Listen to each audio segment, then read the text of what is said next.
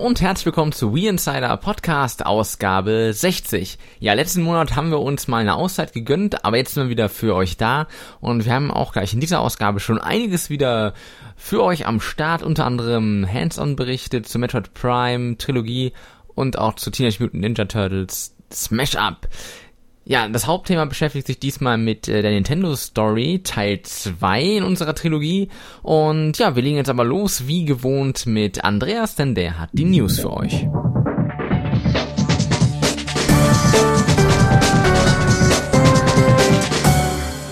Hallihallo und herzlich willkommen zum Newsrückblick für den September. Ja, diesen Monat war eigentlich einiges los. Bedingt durch die Tokyo Game Show sind doch eine Menge Meldungen aus der kleinen bunten Welt von Nintendo zu uns durchgesickert.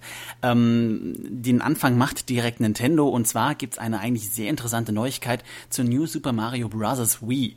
Da wurde ja vor einiger Zeit mal dieses Demo-Play angekündigt, was eher gespaltene Reaktionen nach sich gezogen hat. Das war eine Funktion, die dem Spieler ermöglicht, wenn er es wünscht, die Spielfigur direkt direkt im Level quasi von nun an vom Computer steuern zu lassen, um auf die Weise schwierige Passagen meistern zu können. Nun äh, hat Nintendo anscheinend etwas zurückgerudert, denn wie jetzt bekannt gegeben wurde, wird sich diese Funktion lediglich auf Videoinhalte beziehen. Das heißt, wenn man möchte, drückt man auf einen Knopf und dann wird ab der aktuellen Stelle, wo man sich im Spiel befindet, in einem Video erklärt, wie man die folgenden Abschnitte meistern kann. Eigentlich witzig, denn dadurch wird ja eine Komplettlösung überflüssig, an der Nintendo normalerweise auch verdient hätte. Aber gut. New Super Mario Bros. Wii wird am 20. November 2009 hier bei uns in Europa erscheinen. Am letzten Dienstag veröffentlichte Nintendo weltweit das Firmware Update 4.2, das direkt für einiges Gerede gesorgt hat. Angeblich wurde laut offizieller Mitteilung die Systemleistung ein bisschen verbessert und hier und da einige Bugs entfernt. So wie es ausschaut, ist das aber Mumpitz und das Ganze handelt sich um ein reines äh, Upgrade, um der Homebrew-Szene einen Schlag zu versetzen. Das heißt, alles, was an unautorisiert modifizierter Software auf der Wii sich befindet, wird rigoros gelöscht. Gut, das war bei den bisherigen Updates auch schon der Fall, aber einigen Meldungen aus den USA zufolge hat das Update bei manchen Konsolenbesitzern die Wii komplett geschrottet. Und zwar nicht nur bei denen, die unautorisierte Software drauf hatten, sondern auch bei denen, wo das nicht der Fall war. Nintendo hat prompt reagiert und einen Reparaturservice für alle unmodifizierten Konsolen angeboten, aber allein die Tatsache, dass sowas passiert, sollte einem schon zu denken geben. Des Weiteren wurde angekündigt, dass es in Bälde ein neues Wii-Bundle geben wird. Und zwar handelt es sich dabei um ein Pack, in dem neben Wii Sports und der Konsole auch Wii Sports Resort und Wii Motion Plus enthalten sein wird. Über den Preis ist derweil aber noch nichts bekannt. Apropos Preis, Nintendo hat, wie es schon vermutet wurde, den Preis der Wii-Konsole offiziell gesenkt. Mittlerweile ist das Ding also überall für 199 Euro gelistet. Und in dem Zusammenhang wurde auch noch der Release-Termin für Wii Fit Plus in den europäischen Gefilden bekannt gegeben. Und zwar in knapp einem Monat, also am 30. Oktober 2009, soll das Ding hier bei uns in Deutschland erscheinen. Der japanische Designer Suda51, seines Zeichens verantwortlich für die No More Heroes Reihe, hat sich zur Zukunft seines Franchises geäußert. Es ging ja immer wieder Gerüchte rum, dass das Spiel oder die Nachfolge der Spiele auch auf anderen Konkurrenzkonsolen erscheinen könnte. Nun hat Suda zurückgerudert und bestätigt, dass weitere Teile der Reihe ausschließlich auf Nintendos Konsole erscheinen sollen. Allerdings nicht auf der Wii, sondern auf einer möglichen Nachfolgekonsole. Dabei spielt man dann auch nicht mehr Travis Touchdown, der soll nämlich im zweiten Teil mit seiner Geschichte zum Ende geführt werden. Dann noch eine sehr interessante, wenn auch sehr unsichere Meldung. Laut Gerüchten aus angeblich anonymen Quellen könnte Nintendo auf seiner Herbstkonferenz, die jetzt in Bälde stattfindet, einen Trailer zum neuen Zelda-Titel auf Wii zeigen. Angeblich ist man jedenfalls in Tokio fleißig dabei, an einem solchen Filmchen zu arbeiten, was wiederum bedeuten würde, dass Nintendo eigentlich sogar seine eigene Ankündigung vorverschoben hat, denn bisher hieß es ja, dass man zur nächsten E3 das neue kommende Zelda-Spiel ankündigen möchte. Dann kommen wir mal zu den Zahlen. Da hat sich diesen Monat nämlich einiges getan. Nintendo hat seinen lang erkämpften Platz an der Spitze mittlerweile komplett verloren. Wii Sports Resort nur noch auf dem vierten Platz und damit das bestplatzierteste Wii-Spiel in den deutschen Softwarecharts, gefolgt von Wii Fit auf dem sechsten Platz und Mario Kart Wii auf dem siebten Platz. Den ersten Platz nimmt neuerdings Halo 3 ODST für die Xbox ein und den zweiten Need for Speed Shift auf der PS3. Derweil wurde übrigens noch bekannt gegeben, dass sich das neue Wii Fit Plus an seinem ersten Verkaufstag schon 117.000 Mal verkaufen konnte. Also beste Voraussetzungen, wenn das Spiel dann bei uns hier in Europa startet. Soweit die News vom September und hier geht es jetzt weiter mit den Neuveröffentlichungen für den Oktober zusammen mit Christian.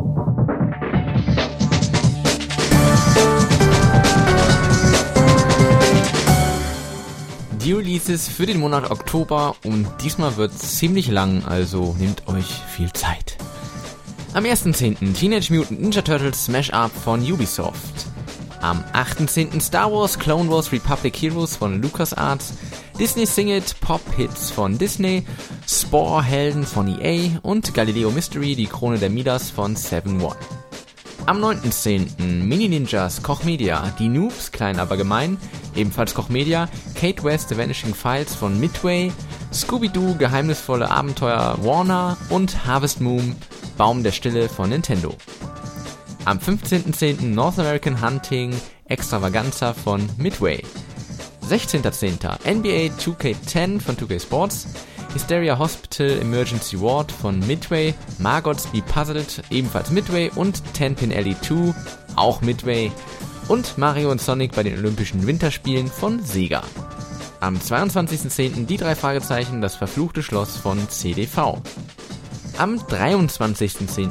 NHL 2K10 von 2K Sports, Bakugan von Activision, Family Party 2 Outdoor Fun von Koch Media, Secret Saturdays von Koch Media, WWE SmackDown vs. Raw 2010 von THQ, Der Herr der Ringe, die Abenteuer von Aragorn von Warner. 28.10. Firefighter von Rondo Media. 29.10. Sim Animals Afrika von EA, Dead Space Extraction ebenfalls EA, Dragon Ball Revenge of King Piccolo von Namco Bandai, RTL Biathlon 2009, RTL Games und RTL Wintersport 2009 ebenfalls RTL Games und Academy of Champions von Ubisoft. 30.10. Science Papa von Activision, Rapala Angelspaß von Activision, Arcade Zone von Activision, Moorhuhn das verbotene Schloss von DTP, PDC World Championship Darts 2009 von Midway, der magische Stift von THQ und Wii Fit Plus von Nintendo.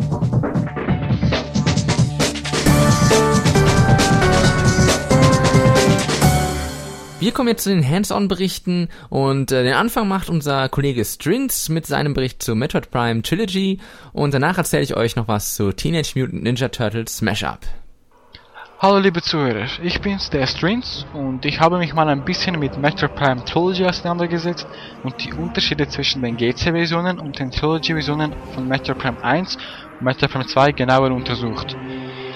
Wie die meisten wissen, hält die Trilogie alle drei Spiele, sprich die beiden Gamecube-Spiele Metroid Prime und Metroid Prime 2 Echoes und auch das Wii-Spiel Metroid Prime 3 Corruption.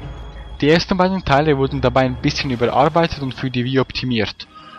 Titel unterstützen nun HDTV, sprich 480p und Widescreen, wobei auf der linken, rechten und unteren Seite des Bildschirms kleine schwarze Balken sind, die meiner Meinung nach nicht stören. Natürlich wurde auch die Wii-Steuerung eingebaut und die ist einfach nur klasse. Ich finde die Gamecube-Steuerung zwar genial, aber die kann nicht mit der Remote mithalten. Außerdem bietet die Wii-Steuerung eine nette neue Angriffsmethode mit dem Wavebeam und den Raketen, die auf dem Gamecube nicht möglich war. Ähm, das Wechseln zwischen den Beams und den Visors funktioniert sehr gut, nur verwechsel ich ab und zu äh, mal die beiden Knöpfe. Im Großen und Ganzen ist die Steuerung aber sehr gut und die beiden Spieler lassen sich dadurch viel besser steuern. Die Story ist immer noch dieselbe und es gibt auch keine neuen Scans oder neue Gegner, ist alles noch genau gleich wie auf dem Gamecube. Die Coupons aus dem dritten Teil wurden jetzt aber hinzugefügt, wodurch sich Artworks, Storyboards und Soundtracks zu den Spielen freischalten lassen.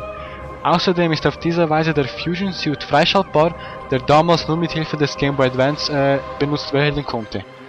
Einige Musikstücke wurden ein bisschen verändert und die Unterschiede sind zwar minimal, aber Fans der Serie sollten das schon bemerkt haben oder werden das merken. Ähm, ein weiter großer Pluspunkt sind die viel kürzeren Ladezeiten, da sich die Türen nun sofort öffnen. Man baut auf die Tür und sobald man sich ernährt, geht die auf und man kann weitergehen. ist einfach nur toll. Dummerweise haben die das bei Metroid Prime nicht verbessert, was leider weniger epic ist. Aber auch nicht so schlimm. Man, man gewöhnt sich dran. So, das wären so die Unterschiede. Ich kann euch die Trilogie jedenfalls nur empfehlen. Ähm, sind drei sehr gute Spiele zum Preis von einem mit genialer Steuerung, toller Grafik und einem großen Umfang dank den vielen Extras. Äh, Besitzer der beiden Gamecube-Teile müssen selber abschätzen, ob sich die Extras lohnen oder nicht. Allen anderen kann ich es jedenfalls nur empfehlen. Sind tolle Spiele. Das war's soweit von mir. Viel Spaß noch mit dem Podcast. Euer Streams. Ciao.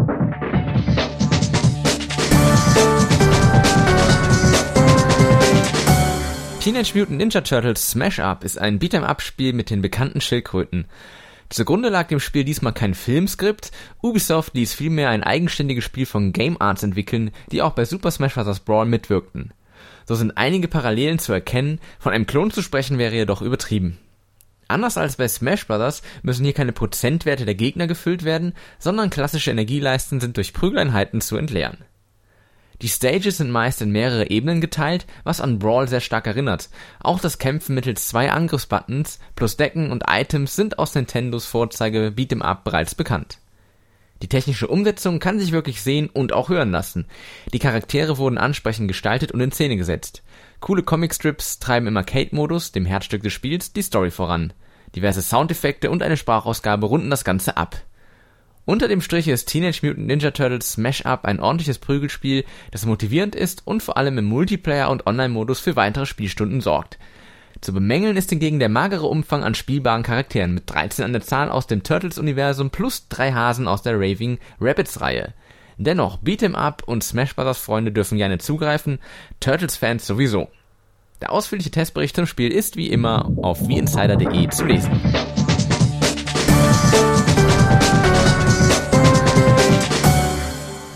Weiter geht's mit dem Arzt, dem die User vertrauen, nämlich mit Andreas alias Blubberfisch alias Dr. We Insider. Viel Spaß. Ich hab gesagt, nur für Privatversicherte. So, das hast du davon. Oh. Ah, ihr schon wieder. Um, das heißt, der Urlaub ist vorbei? Na gut, herzlich willkommen zur Fragestunde mit Dr. Insider. Viel Spaß, Phrasentreschen, Schokolade und alles, was dazugehört. Ja, letzten Monat ist der Podcast ausgefallen, daher bitte ich um etwas Verständnis, wenn ich heute nicht alle Fragen der letzten zwei Monate beantworten kann, weil, mal ganz im Ernst, da war schon eine Menge Scheiße dabei. Egal, kommen wir zum Thema. Kralle 777 fragt, spielst du ein Instrument? Ja, habe ich mal. In letzter Zeit kam ich aus Zeitgründen leider nicht mehr dazu, und zwar war das Schlagzeug. Das habe ich sogar in der Band gespielt. Alias Blaunase fragt, magst du Animes? Ähm, ehrlich gesagt, nicht so sehr. Shadow Mirror fragt, könnte ich ein Autogramm von euch haben? Nö. Obwohl, naja, eigentlich schon. Aber nur, wenn du es ernst meinst. Also, falls du es ernst meinst, dann äh, schreib doch einfach eine PN an einen von uns und dann äh, wird das schon. Iron Morgos fragt, gibt's noch irgendeinen Kontakt zu JT Firefly? Kann man darauf hoffen, ihn irgendwann wieder regelmäßig in diesem Forum zu treffen? Tja, ehrlich gesagt, äh, das wissen wir nicht so genau. Also JT Firefly hat sich vor längerem mal bei uns gemeldet und dafür entschuldigt, dass er so lange abwesend war. Ähm, hatte verschiedene berufliche und anderweitige Gründe, aber seitdem haben wir auch nichts mehr gehört und das ist jetzt echt schon eine Weile her. Also, tja, ehrlich gesagt, keine Ahnung. Wir hoffen auch, dass er bald wieder auftaucht. Wir hatten auch schon eine Anfrage an Aktenzeichen XY ungelöst gestellt, aber die wollten den Fall nicht aufnehmen, weil er ihnen irgendwie nicht wichtig genug erschien. Ah, die öffentlich-rechtlichen. Smitty89 fragt, hat ihr schon mal jemanden Storch gebraten? Naja, nein, aber ich berate gerne Störche. Naja, wird es jemals möglich sein, Holz zu schmelzen? Schon, aber wie stellst du dir dann zum Beispiel Lagerfeuer vor? Ist das dann so ein brennender Suppentopf?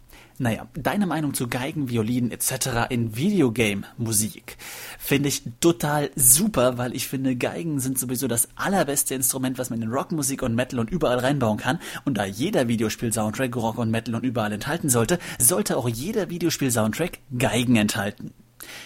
Gilda fragt, warst du auf der Gamescom? Wenn ja, wie hat's dir gefallen? Also ich war auf der Gamescom. Mich hat man nur nicht gesehen, weil ich war der Mann hinter der Kamera. Ähm, ich fand super, hat Spaß gemacht, war sehr interessant. Allerdings verstehe ich nicht, warum die Messe noch weiter wachsen will, weil ganz im Ernst, 100.000 Leute allein am Samstag. Also, das war mir echt zu viel. Lady Laila fragt, hey Winnie, lohnt es sich jetzt noch eine Wii zu kaufen? Liebe Grüße, Laila. Also, Natürlich lohnt es sich jetzt noch eine Wii zu kaufen. Es lohnt sich auch jetzt noch sehr viel auf Wii Insider rumzusurfen. Hm. Aber mal ganz im Ernst, äh, kann man echt nicht so leicht beantworten. Also, falls du auf die zeitlosen Nintendo-Klassiker stehst, ja, Mario, Zelda etc., was da so alles gibt, ähm, die verjähren nie. Also, da kannst du dir auch jetzt noch guten Gewissens die Konsole kaufen und wirst viel Spaß damit haben. Wenn du gerne Multiplayer spielst, dann sowieso. Sollst du aber entgegen aller Geschlechterklischees vielleicht eher so auf die, naja, ich sag mal, harten Titel stehen, dann könnte es für dich echt eine Überlegung sein, vielleicht doch zur Konkurrenz zu greifen. Oh, äh, das habe ich jetzt nicht gesagt. Naja, Nickname fragt, saugst du gerne Schwäne oder Enten? Mal ganz im Ernst. Alter, geht's noch? Warum stellen sich Neulinge nie vor? Also das ist ja mal ein guter Punkt, der mich auch echt stört. Verdammt nochmal, Neulinge. Nickname, wer bist du eigentlich? Kennen wir uns? Nee, also stell dich doch mal vor, bevor du so eine dumme Frage stellst, ja? Puh. Naja. Meerrettich, ich vermute mal, es soll Meerrettich heißen, wird aber Meerrettich geschrieben. Warum kommen von WeInsider kaum noch WiiWare-Reviews? Ähm, naja, ehrlich gesagt, das liegt daran, dass wir WiiWare-Titel selbst bezahlen müssen. Warum braucht ihr einen Keller mit Affen? Weißt du, wie teuer Strom ist? Und zuletzt fragt er, warum kommen keine Comics mehr? Ja, also das liegt ja nur daran, dass Damore, unser ehemaliger hochgeschätzter Teamkollege, der immer für die Comics zuständig war, leider schon eine Weile das Team verlassen hat. Insofern, um, wir suchen auch einen Nachfolger. Also wenn sich irgendjemand berufen fühlt, in Zukunft die Comics von Weensider zu malen, dann soll er doch einfach mal eine PN an irgendeinen von uns schreiben mit dem Stichwort, hey, ich möchte gerne der neue Comiczeichner von Weensider werden. Ausrufezeichen, Ausrufezeichen 11111. Und dann schauen wir mal. Da könnte sich bestimmt was ergeben. Und zuletzt schreibt Spielemeister 1, was ist denn das beste Videospiel aller Zeiten für Dr. Winsider? Boah. Also ein Spiel, das ist doch wohl nicht dein Ernst. Naja, ähm, also wenn ich mehrere Titel nennen müsste, dann würde ich sagen die Zelda-Teile, vor allem Ocarina of Time und das geniale Wind Waker, außerdem zeitlos genial Final Fantasy 8 und 10 und auch die Metal Gear Solid-Teile. Ja, das äh, so fällt mir spontan ein. Das sind wirklich ganz grandiose, zeitlose Titel. Und Perfect Dark. Würdest du dir die Metroid-Trilogie holen, auch wenn du schon alle drei Einzelteile besitzt? Kurze Antwort, nein, denn ich habe noch nie gerafft, was denn letztlich den Reiz an diesen Metroid Prime-Teilen ausmachen soll. Wenn es mir jemand erklären kann, einfach PN an mich mit dem Stichwort, das ist das Tolle an Metroid Prime. Was haltet ihr generell vom neuen Horoskop-Kanal? Naja, also für Leute, die zu viel Speicherplatz auf ihrer Wii haben, ist das bestimmt toll. Wer von euch in der Redaktion hat den Kanal schon mehr als fünfmal benutzt?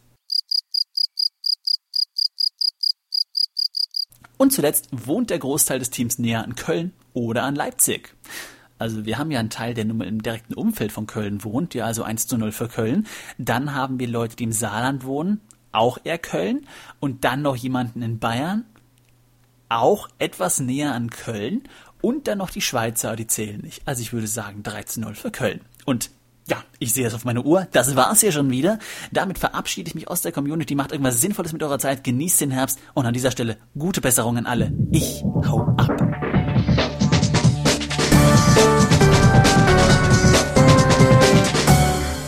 So, wir kommen jetzt zu unserem Hauptthema und heute beschäftigen wir uns mit dem zweiten Teil unserer Nintendo-Trilogie. Und äh, ja, wir möchten heute die Jahre ab den 70ern näher betrachten und das mache ich wie immer nicht alleine, sondern der Andreas ist mit dabei. Hallo. Hallo. Ja, wir haben ja im ersten Teil uns äh, Nintendos Geschichte von der Gründung, also 1889, bis quasi zur Herstellung der ersten Videospiele, also Anfang der 70er angeschaut und jetzt wollen wir quasi mal uns eben diese Ära anschauen, als es losging bei Nintendo mit Sachen Arcade und Videospielen. Also quasi bis hinein, so man könnte es die Blütezeit von Nintendo nennen. Genau. Ja. ja, und wir starten also 1970. Ähm, da ist es wirklich gerade so, dass überhaupt dieser Videospielmarkt entsteht. Natürlich äh, allen voran Atari mit Pong, was 1972 rauskam. Und äh, da hat zu dieser Zeit halt also auch der Nintendo angefangen, die ersten Arcade-Automaten herzustellen. Ja, man hat ja damals noch primär eigentlich in der Spielhalle gespielt, weil also so das normale Konsolensystem, wie wir es heute kennen, gab es ja noch gar nicht, von wegen an den Fernseher anstöpseln. Also es gab diesen, diesen Atari-Computer, äh, aber das waren im Prinzip, ja, man kann es eigentlich so als Vorform von heutigen PCs ansehen. Das sah auch so ein bisschen teilweise so aus. Man hat das ja mit einem mit normalen Monitoren so gespielt. Also hier, die klassische Konsole gab es eigentlich noch nicht. Und ähm, so auch hier so im Umfeld, diese Konsolen waren ja damals nicht ganz billig, hat man eigentlich primär so in der Spielhalle oder wo auch immer man eben diese Automaten gefunden hat, gespielt. Genau. Ja. Ja, und äh, Nintendo hat dann aber schon relativ früh, das waren mit die ersten, äh, angefangen, also auch diese ja, fernsehbasierten Konsolen, wie wir sie heute kennen, herzustellen. Wobei, ähm, das war halt damals noch so, dass es da keine austauschbaren Module gab, ähm, mhm. sondern es war eben einfach fest auf der Platine vorgegeben, welches Spiel man jetzt mit diesem Gerät spielen kann. Und ähm, ja, die ersten Geräte, die Nintendo da entwickelt hat, die wurden äh, in Japan entwickelt natürlich und die kamen aber auch nur in Japan auf den Markt. Also da ging man noch nicht nach USA oder geschweige denn Europa. Und äh, ja, das erste Gerät, was Nintendo überhaupt rausbrachte, das war 1977 Color TV Game 6. Und 6 steht einfach äh, dafür, dass äh, insgesamt sechs Variationen von Light Tennis, das war der Pong-Klon von Nintendo, auf dieser Konsole eben äh, integriert waren. Und ja, dieses Gerät wurde wirklich nur wenige hunderte Male hergestellt, hat also auch einen sehr, sehr hohen Sammlerwert. Ja, ich denke jetzt gerade an so eine Art Wii Sports für Arme. Also diese verschiedenen Varianten äh, von Sportspielen. Genau. Ja, ähm, im selben Jahr war übrigens eine ganz große Stunde für Nintendo, das wusste man damals natürlich noch nicht, aber Shigeru Miyamoto wurde als Designer eingestellt. Der Mann, ähm, ja, da wird man später noch viel von ihm hören. Genau. Ähm, es sind in den Folgejahren dann eben mehrere verschiedene Versionen von diesem Color TV Game Reihen rausgekommen. Wie gesagt, das waren ja fest installierte Sachen. Also ich rate mal kurz unsere Liste runter. Da hätten wir zum Beispiel 78 Color TV Game 15. Das waren dann eben 15 Variationen von Light Tennis. genau. Ja, gut. Und ähm, aber auch erstmals zwei kabelgebundene Controller. Also das Konzept, was ja, äh, was dann später kam. Davor waren es ja primär so kleine Joysticks. Nintendo hat den Controller erfunden. Ähm, ja, dann ebenfalls im selben Jahr Color TV Racing 112. Das waren Rennspiel. Da gab es zum ersten Mal als Peripherie ein Lenkrad mit Schaltung, genau. ja, was man auch heutzutage öfters finden kann. 79 dann Color TV Blockbreaker. Das war eben dieses Blockbreaker. Das kennt man ja auch. Gibt es ja verschiedene Variationen, auch als Flashspiel oder sonst irgendwas. Ähm, Nintendos Klon davon eben. Und das Design dieser Konsole war übrigens das erste Projekt von Shigeru Miyamoto. Genau. Ja? Und im selben Jahr dann auch nochmal das Computer-TV-Game, ähm, das letzte Gerät dieser TV-Reihe. Ähm, das war im Prinzip ein Port des ersten, ja, so eigenen Arcade-Spiels, das man bei Nintendo gemacht hat, und zwar Computer Othello. Genau. Also die 70er im Prinzip bei Nintendo dominiert von der Color TV-Reihe. Oh ja. Und äh, 115, äh, 15 Variationen. Egal. Ja, das ist quasi so ähnlich wie Wii Sports und Wii Sports Resort, ne? Ja, genau. Nee, ja, äh, dann kommen wir also jetzt mal in die 80er Jahre. Ähm, 1980 nämlich wurde zum ersten Mal die Nintendo Game Watch Reihe auf den Markt gebracht. Das sind also, wenn man so möchte, die ersten Handheld-Geräte, die Nintendo da entwickelt hat. Natürlich relativ simple LCD-Spiele, aber immerhin, die passten eben damals schon revolutionär in die Hosentasche, konnte man also einfach so mitnehmen. Und äh, ja, die sind entwickelt worden von Gunpei Yokoi, dem wir ja auch später noch einige Geräte zu verdanken haben. Das waren ja übrigens die Dinge, nach deren, nach deren Design oder deren Entwurf ähm, ja auch später der DS entstanden genau, ist. Also weil die hatten, man kennt die vielleicht noch, die hatten ja auch diese zwei Monitore richtig, damals genau. schon. Die konnte man genau wie den DS aufklappen, oben ein Monitor, unten. Das war schon genau. revolutionär, kann man so sagen. Nur kein, kein Touchscreen. Ja, das gab's natürlich ja. noch nicht. Ja, ähm, im selben, äh, also auch in den Anfang der 80ern wurde dann Radar Scope veröffentlicht. Das war ein Arcade-Spiel, ganz normal mit Münzeinwurf von Shigeru Miyamoto. Ähm, ist aber nur ein mäßiger Erfolg geworden, jedenfalls primär in den USA, die ja Nintendo auch mit seiner neuen Zentrale als Absatzmarkt erschlossen hatte. Und ähm, da kann ich eine kleine Anekdote dazu erzählen, die ich mal vor einer Weile aufgeschnappt hatte. Dieses Radar Scope hätte nämlich Nintendo zu Beginn der 80er beinahe das Genick gebrochen, weil man das in ganz großer Zahl hergestellt hatte. Und es eben wie Blei in den Regalen lag. Ja? Also das war ja eben, wie wir schon angesprochen hatten, ein Spiel, eine Hardware. Es war keine austauschbaren Spiele. Das heißt, wenn das Spiel nicht gut ist, verrottet auch die Hardware. Ähm, deswegen ist Shigeru Miyamoto hingegangen, hat auf Basis dieses Geräts von Radarscope ein neues Spiel entwickelt, und zwar Donkey Kong. Dieses Ur-Donkey Kong, wie man es kennt, wo Mario, der damals noch Jumpman hieß, so Stangen hochgeklettert ist und den Affen eben äh, töten musste oder was immer der auch gemacht hat. Und dieses Gerät, diese Software wurde dann eben auf die noch vorhandenen Radarscope-Spiele, äh, Konsolen installiert.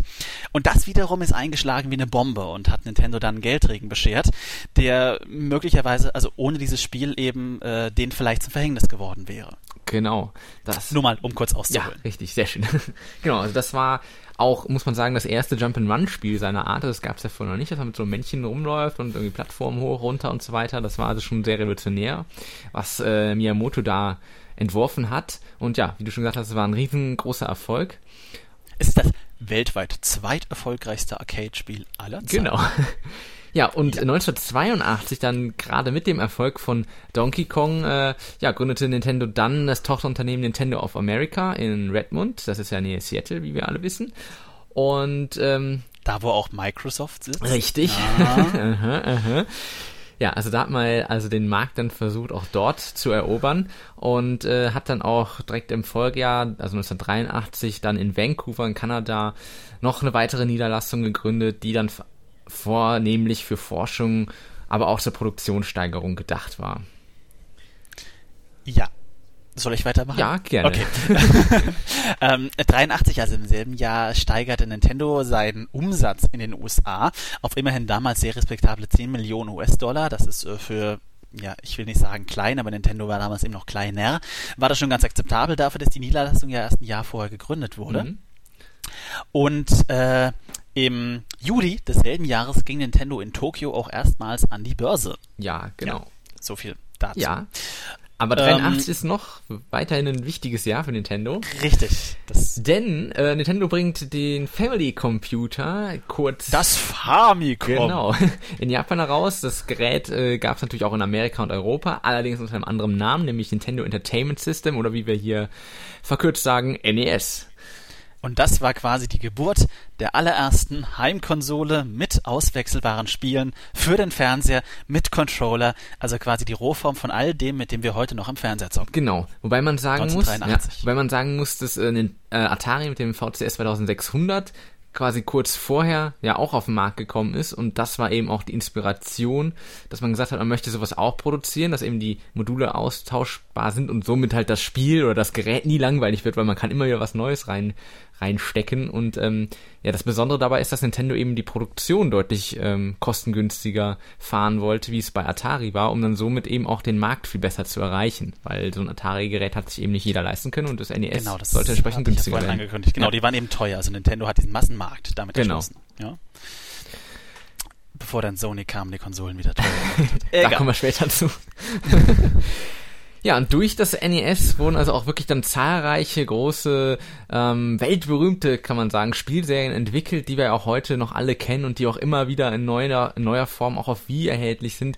Das ist zum Beispiel die Metroid-Reihe, aber natürlich auch Super Mario Bros. oder Legend of Zelda. Das sind alles so Spiele, die eben aufs NES das erste Mal kamen und äh, ja, die sich alle millionenfach verkaufen konnten. Und äh, durch diesen riesen Erfolg hat Nintendo letztendlich wirklich den Konsolenmarkt absolut beherrscht. Und es gab halt noch Hersteller, natürlich Atari war weiterhin da, die aber deutlich weniger nun vom Kuchen hatten und Sega kam dann auch noch zusätzlich hinzu, die halt beide versuchten auch dort mit ihren Geräten ein bisschen was abzubekommen, aber das ist ziemlich fehlgeschlagen, weil Nintendo da auch teilweise exklusive Verträge hatte und ähm, ja, da sehr rigoros war, was die Vermarktung anging und so weiter. Da hatten die beiden Firmen leider überhaupt gar keine Chance, irgendwie Fuß zu fassen. Aber wie in jeder guten Geschichte, wenn der Held zu weit aufsteigt, entsteht auch irgendwann ein Bösewicht. ne? ähm, naja gut, etwas überdramatisiert. 1988 bringt Sega seine 16-Bit-Konsole auf den Markt, das Mega Drive. Und damit äh, entsteht zumindest in dieser Form ein Konkurrent, der also dasselbe Konzept verfolgt, sprich diese Konsole, Fernseher, austauschbare Spiele, ähnliche Preisklasse. Gut, war damals ein bisschen teurer. Ähm, auf jeden Fall hat dieser Angriff auf Nintendos Marktführerposition deren Marktanteile zumindest ein Stückchen weit schwinden lassen. Auch wenn man äh, fairerweise sagen muss, dass eigentlich Nintendo zu der Zeit immer noch meilenweit die Nase vorne hatte. Das ist richtig. Das ein, den einzigen Vorteil, den Sega hatte, dass sie eben jetzt eine 16-Bit-Konsole auf den Markt gebracht haben, die deutlich leistungsstärker war als das NES, was ja nur eine 8-Bit-Konsole ist.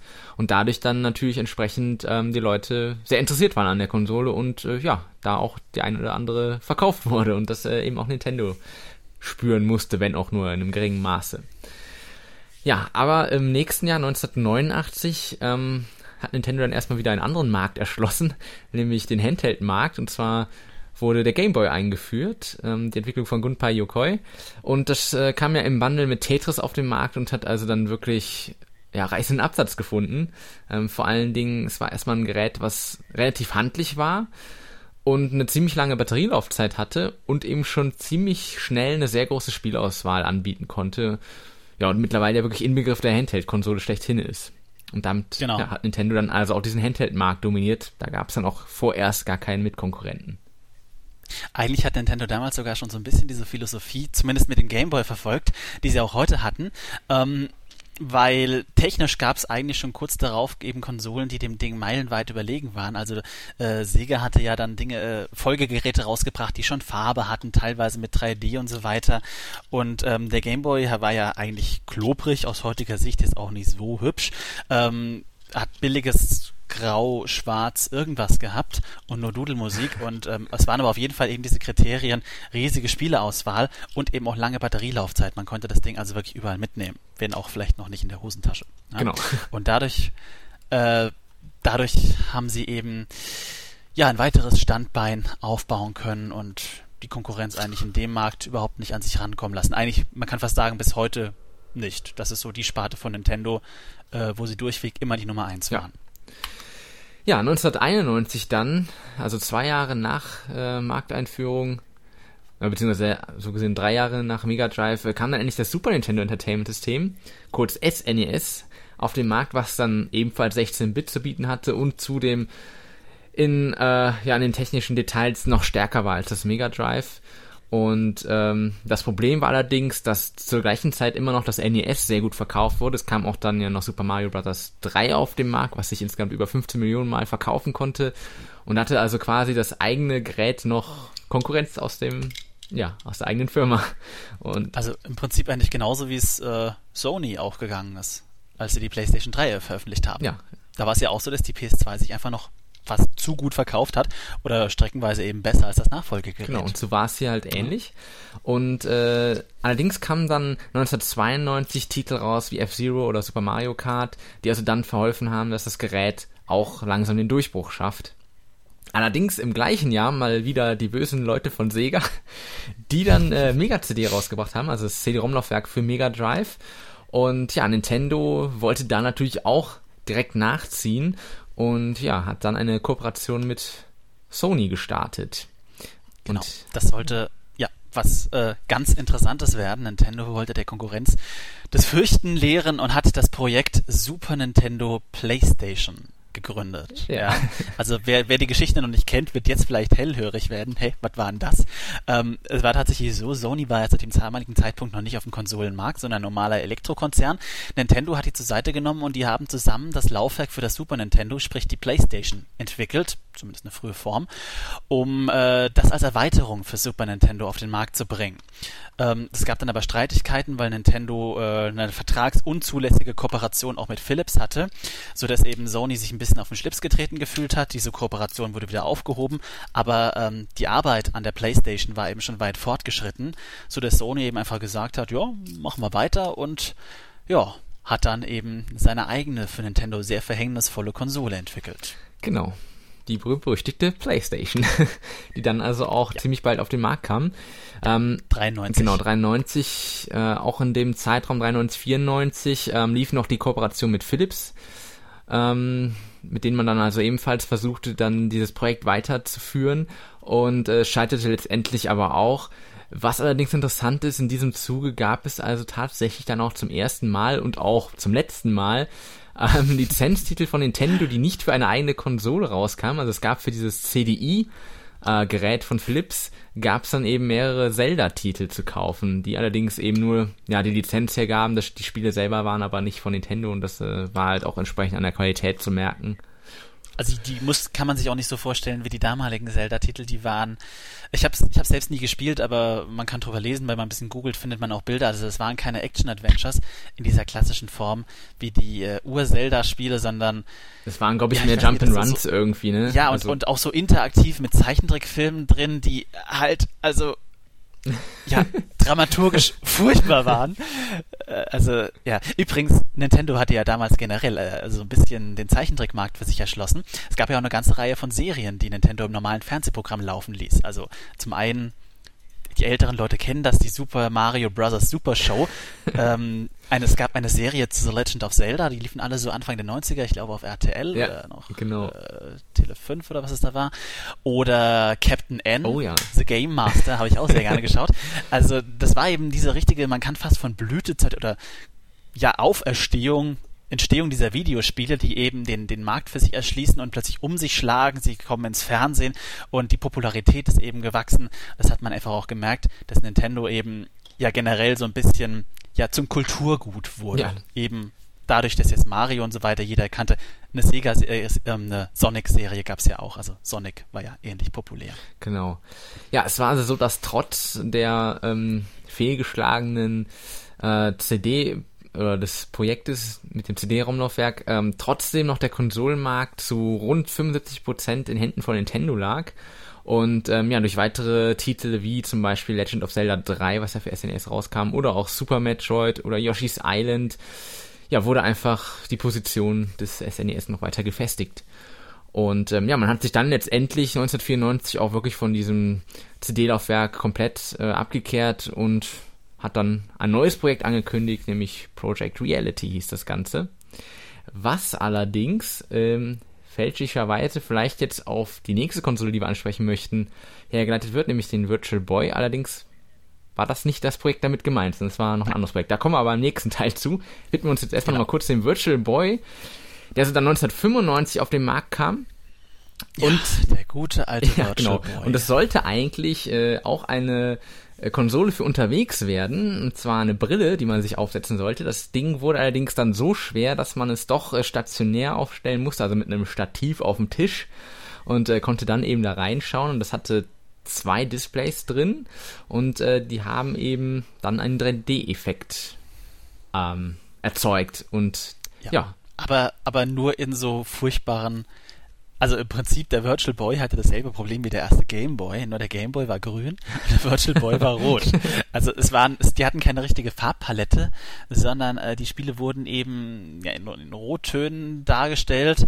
Ähm, ja, also unter Nintendo-Fans genießt das Ding eine gewisse Berühmt-Berüchtigkeit, weil es nur 140.000 Mal verkauft wurde und damit eben ebenfalls einen sehr hohen Sammlerwert hat. Aber wenn man sich mal an die damalige Zeit denkt, war das Gerät eigentlich Schrott. Also es war als, es war als Heimkonsole eigentlich unbrauchbar, weil es damals eben die Playstation, äh, das Mega Drive und das Super Nintendo gab, die als Heimkonsolen einfach viel besser waren, die hatten bessere Grafik, die waren bequemer zu spielen durch den Fernseher. Es war für unterwegs untauglich, weil es zu schwer war. Also das einzige Alleinstellungsmerkmal war eben im Prinzip der Stereokuppe äh, 3D-Effekt und ja, der hat's wohl auch nicht rausgerobbt, weil äh, also in Europa ist das Ding nie erschienen. Genau, das ist einfach zu schlecht gelaufen in äh, USA und Japan und ja, deswegen kam das Ding gar nicht erst nach Europa.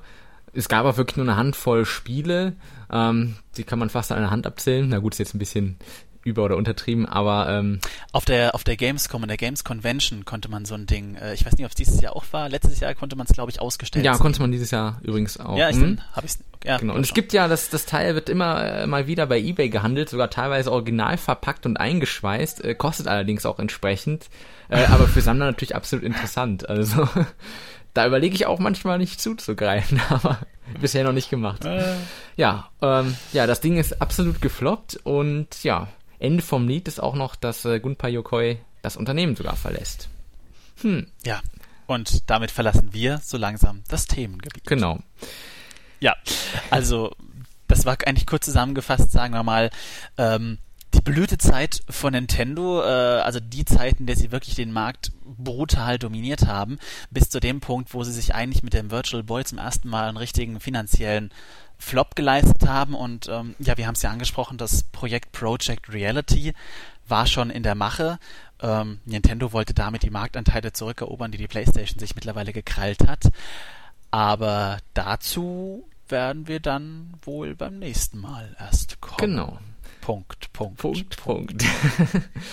ja, da werden wir euch also im dritten Teil der Trilogie dann die restliche Geschichte Nintendos erzählen und da gibt's natürlich auch noch einige interessante Details, die ihr vielleicht noch nicht wisst. ja. Ja, ich würde sagen, das war's dann erstmal mit äh, unserem Hauptthema für heute. Ich sage mal vielen Dank, Andreas, dass du mit dabei warst. Hm. Und ja, dann machen wir jetzt weiter im Podcast.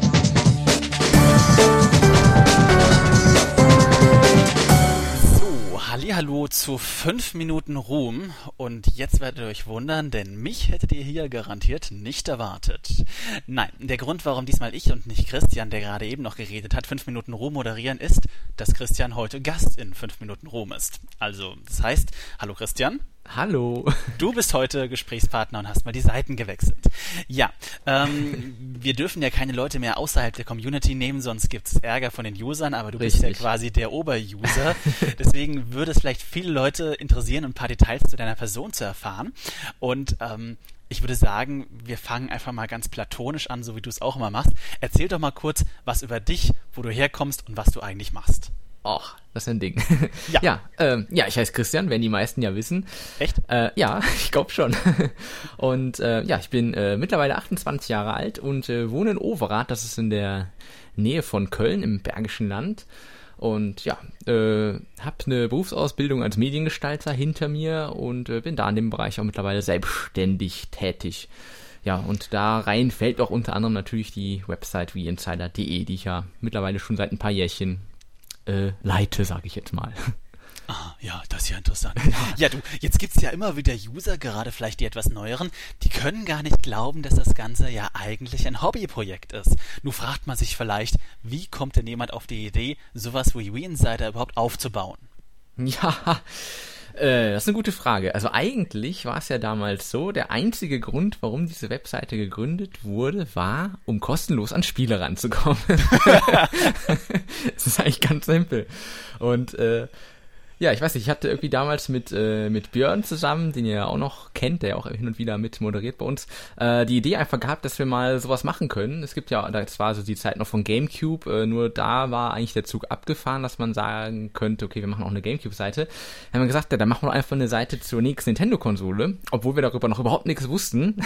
Und äh, ja, wir haben dann einfach mal angefangen, ein bisschen zu recherchieren, haben rausgefunden, das Ding heißt Revolution oder hieß Revolution. Und dann haben wir dazu äh, die erste Seite aufgesetzt und ja, seitdem sind wir dabei. Mal ganz fies gefragt, wenn du jetzt drei Kriterien nennen müsstest, die deiner Meinung nach dazu geführt haben, dass du von der kleinen, also des Winsider, von der kleinen Fanseite zur, ich will es jetzt mal großspurig sagen, größten deutschen Wii Online Community wurde. Was waren die ausschlaggebenden Fakten? Also ich glaube, äh, Fakt eins, dass wir, soweit wir das nachvollziehen können, wirklich die ersten waren, die überhaupt eine Seite auf die Beine gestellt haben zu dem Thema. Äh, und wir dann auch frecherweise in sämtlichen Communities ähm, dann gespammt haben und diese URL, also die, die Seite verlinkt haben äh, und dann wirklich relativ schnell viele Leute bekommen haben. Ähm, ja, Punkt zwei. Ja, ist schwer zu sagen. Also ich glaube, äh, wichtiger Bestandteil ist auf jeden Fall der Podcast. Äh, also wir haben auch so eine Zeit angefangen, wo das auch gerade dieser Trend erst losging irgendwie, dass man, dass man Podcasts gemacht hat und sich runtergeladen hat. Äh, und drei, hm, hm, hm, vielleicht, dass ich mal, vielleicht, dass ich mal bei Giga zu Gast war. Ich glaube nämlich danach ja. ging es auch noch ziemlich, ziemlich gut weiter. Und wir haben natürlich auch davon profitiert, dass die Wii-Konsole an sich sehr gehypt wurde, eine ganze, ja, ganze Zeit lang. Es hat natürlich auch dazu beigetragen. Ja, ja, so ja. würde ich mal so okay. sagen. Ja, wunderbar, perfekt gelöst. Ähm, wenn du mal nicht gerade vor dem PC oder vor der Konsole sitzt und spielst, was treibst du denn sonst so? Äh, ja, also auch ein großes Hobby von mir ist die Musik. Also ich spiele halt auch äh, selber Gitarre, Bass und auch ein bisschen Schlagzeug. Ähm, hab zwar jetzt nicht mehr so die Riesenzeit, um irgendwie in Bands zu spielen oder so. Das habe ich also bis vor ja, ungefähr zwei Jahren aber auch noch gemacht. Ähm, aber ich höre natürlich auch sehr viel Musik ähm, und ja, ansonsten äh, interessiert mich auch noch sehr für Fußball, ähm, für Borussia Mönchengladbach vor allen Dingen. Also ich spiele jetzt nicht unbedingt selber, aber ich gucke gerne und ähm, die verfolge ich also mit Leib und Seele. Ja, und ansonsten äh, bin ich natürlich auch äh, hobbymäßig auch im Bereich Webdesign unterwegs, wobei ich das ja auch zu meinem Beruf gemacht habe und das geht halt zueinander über. Mhm. Mhm. Ja. Das ist ja interessant. Nun gut, jetzt äh, begeben wir uns doch mal in die etwas werbelastigeren Gefilde. Du hast ja zufälligerweise durchsickern lassen im Vorgespräch, dass WeInsider für die Zukunft da sowas plant. Was ist das denn? ja, also, ähm, um es kurz abzuhandeln, nochmal, äh, wir kriegen eigentlich je, jedes Mal die Frage nach wie Insider V5. Äh, da kann ich nur erstmal kurz sagen, da sind wir dran. Also die Webseite wird auf jeden Fall noch äh, erneuert, aber wir haben ein ganz anderes Projekt, was im Moment ganz, äh, in, ganz, äh, ja, wie soll man sagen? Ja, Priorität eigentlich. Priorität, ja, genau, ganz äh, kurz vor Launch steht, weil wir wollen äh, unser Videoformat auf ein ja, auf einen neuen Stand bringen, wenn man so möchte. Wir haben ja zur, zur Messe, haben wir ja wie Insider TV auch gedreht. Wir haben vier Ausgaben gemacht und äh, das Feedback war ja sehr, sehr positiv. Und da wir ja schon sehr lange auch an einem neuen Konzept für unsere, ich sag mal, regulären Ausgaben gearbeitet haben, da war leider durch Sachen immer wieder zurückgeworfen worden, wo wir ja nicht so viel für konnten, was aber jetzt zu kompliziert ist, um alles zu erklären, äh, sind wir aber jetzt so weit, dass wir sagen können, ja, wir starten bald mit der neuen Produktion und äh, ja, ich glaube, wir haben da eine ganz spannende Sache im Petto. Also ähm, es wird ein, das kann ich jetzt schon mal sagen, es gibt ein neues Studio und ähm, wir haben auch einen Sponsor bekommen und zwar die Jungs von Snakebite unterstützen uns in der ganzen Sache. Da gibt's dann auch nochmal demnächst eine offizielle Mitteilung zu. Aber ähm, ja, die unterstützen uns bei der Sache und äh, wie gesagt, wir bauen ein neues Studio. Wir haben das Konzept abgeändert. Wir wollen das Ganze ein bisschen ähm, knapper halten, dafür aber auch äh, alle zwei Wochen eine Ausgabe rausbringen. Und ähm, das Ganze soll einfach ein bisschen mehr unterhaltender sein. Also wir wollen das nicht wie vorher machen, dass wir jetzt uns wirklich auf ein Spiel oder zwei konzentrieren und dann eine halbe Stunde lang eine Sendung drüber machen, da war immer das Problem, dass dann halt Leute, die das Spiel nicht mögen, auch die Sendung nicht gucken. Und äh, deswegen wollen wir das Ganze halt ein bisschen anders verpacken und ein bisschen drumherum machen und äh, ja, ich glaube, das, das wird ganz gut. Ich hoffe es das ist. Klingt ja, das klingt ja total fantastisch. Auf Dann jeden Fall. Uns doch bitte noch, wann man denn ungefähr ganz grob damit rechnen kann. Ja, also wir haben jetzt äh, einen Produktionstag festgelegt. Das ist der 11. Oktober, ist also nicht mehr weit bis hin. Und ähm, ja, wir werden sobald wie möglich, wenn alles geschnitten ist und so weiter, auch die erste Ausgabe rausbringen. Also das kann ja nicht mehr allzu lange dauern. Mhm. Dann würde ich jetzt gerne abschließend noch von dir wissen. Ich glaube, wir haben euch die fünf Minuten schon überschritten. Ja, wir haben es überschritten, aber ist egal, wir dürfen das. Äh, erzähl doch mal bitte, was The Insider für dich persönlich bedeutet. Hui. ja. ja, es ist jetzt, ja. Jetzt ähm, hast du die einmalige Gelegenheit, dich bei der ganzen Community einzuschleimen. Ja, genau. Oder unbeliebt zu machen. Ja, oder, oder das auch. Nein, äh, wie Insider ist mir natürlich durch die vielen Jahre, es ist ja jetzt, also 2004 hat quasi diese Idee überhaupt, also gab es diese Idee und wir haben Ende 2004 damit angefangen. Also es ist wirklich schon eine verdammt lange Zeit und äh, ja, es wächst einem schon sehr ans Herz und man ist da schon bemüht, irgendwie ähm, ja, möglichst äh, viele interessante Sachen für die Leser irgendwie rauszubringen und dass man, man hat irgendwie einen sehr hohen Anspruch an alles irgendwie. Also man möchte halt, dass zum Beispiel der Podcast immer besser wird und möglichst perfekt ist. Ich glaube, da haben wir mittlerweile ein sehr gutes Konzept gefunden. Das gleiche möchten wir jetzt eben, wie gesagt, mit wie Inside TV machen. Und ähm, ja, das ist einfach so eine Sache, wo ich dann wirklich ähm, sehr hinterher bin und äh, sehr viel Zeit investiere, um natürlich den Lesern da möglichst gute Qualität abzuliefern. Ich glaube, ich habe meinen Spitzel eben kaputt gemacht. Egal. Ähm, ja, wunderbar. Äh, abschließende Frage. Kannst du spontan einen Witz erzählen? Nee. Okay, dann schließen wir an dieser Stelle. Vielen, vielen Dank für das Interview. Ich hoffe, es war interessant für die Zuhörer. Und ähm, ja, an dieser Stelle begeben wir uns dann zum Ende des Podcasts hin. Vielen Dank. Ja, ich danke auch.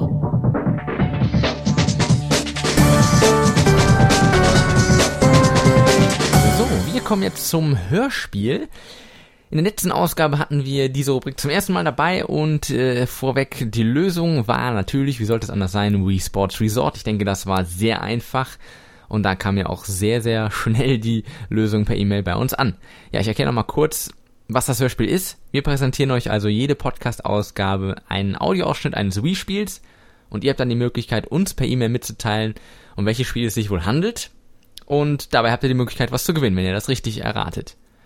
Wir ändern allerdings ab sofort ähm, die Regeln ein bisschen. Das heißt, ähm, es gewinnt nicht derjenige, der uns zuerst die richtige Antwort schickt, sondern wir geben jetzt immer einen Termin bekannt, also ein Einsendedatum oder Einsendeschluss. Das ist in diesem Fall der 18. Oktober, also bis dahin könnt ihr uns äh, E-Mails schicken und wir losen dann aus den richtigen äh, Zusendungen aus. Und ja, ich würde sagen, wir hören jetzt einfach mal rein in das äh, heutige Hörspiel.